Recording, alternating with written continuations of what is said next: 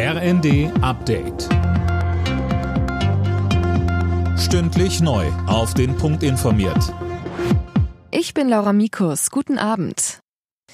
Kanzler Scholz hat nach längerer Funkstille ein weiteres Mal mit Kreml-Chef Putin telefoniert und dabei ein weiteres Mal eine Waffenruhe in der Ukraine gefordert.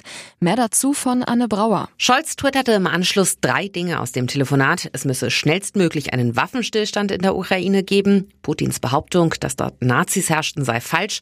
Und er habe den Kreml-Chef auf Russlands Verantwortung für die globale Lebensmittellage hingewiesen. Regierungssprecher Hebestreit räumt ein, dass man nicht zu große Hoffnung haben soll, dass solche Telefonate tatsächlich etwas bringen, aber man dürfe nichts unversucht lassen. Die Umweltminister der Länder machen sich für ein Tempolimit auf deutschen Autobahnen stark. Und zwar als befristete, aber sofortige Maßnahme, um den Spritverbrauch zu senken und gerade mit Blick auf den Ukraine-Krieg die Abhängigkeit von Energieimporten zu senken. Die Umweltministerkonferenz hat einen entsprechenden Beschluss gefasst und macht damit Druck auf die Ampelregierung in Berlin. Die FDP sperrt sich bislang gegen ein Tempolimit.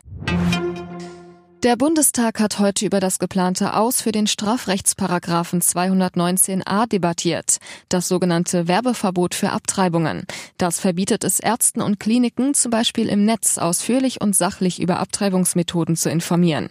Die Ampel will dieses Werbeverbot abschaffen. Das ist längst überfällig, sagt Familienministerin Paus. Wer anders als die Schwangeren sollte entscheiden, ob sie ein Kind austragen möchten oder können. Wer anders als Frauen sollte darüber entscheiden, wann und in welchen Abständen sie Kinder bekommen.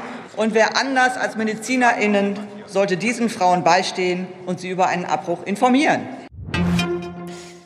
Elon Musk legt die 44 Milliarden Dollar schwere Twitter-Übernahme erstmal auf Eis.